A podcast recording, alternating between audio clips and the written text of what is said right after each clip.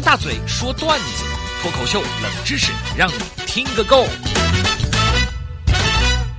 大嘴巴王鹏上台鞠躬，马上开说，掌声鼓励一下，掌声响起来。谢谢大家，今天呢给您说的是幽默小故事，祝您哈哈一笑，青春年少。我们今天的这段幽默小故事叫做“厨艺如何”。大华为人豪爽，结交了很多哥们儿。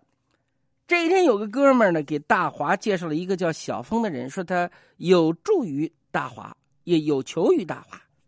大华呢，不知道小峰有助于自己什么，反正就知道小峰上来就求自己。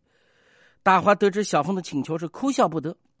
原来这个小峰呢，在追求一个女孩女孩说周末要带闺蜜去小峰家吃点家常菜，体验一下家庭氛围，这让小峰很为难。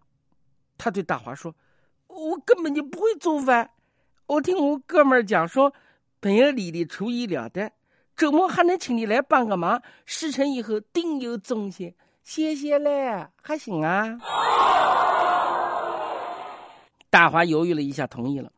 两个人说好了，周六大华带着食材去小峰家给他当私房大厨。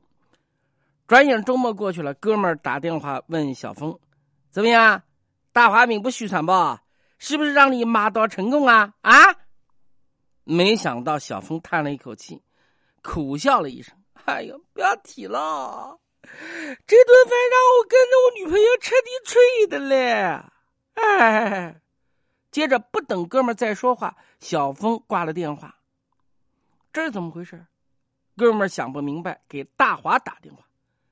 电话刚接通，大华是连声道歉：“哎呦，受不好，受不好，搞砸的了，连累小峰了，连累小峰喽。”哥们很纳闷，就问：“哎，不对啊，大华，你的厨艺嘛，我们都晓得，你怎么会搞砸呢？”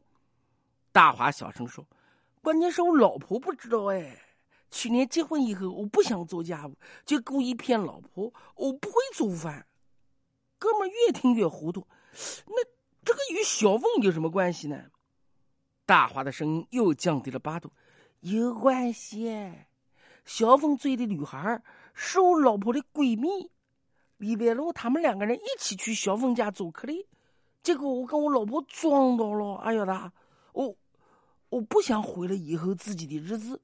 我只好对不起兄弟，把菜做的非常难吃，把糖当成盐，把盐当成糖，把酱油当成醋，把醋当成酱油。我的妈，乱七八糟，一大糊涂啊！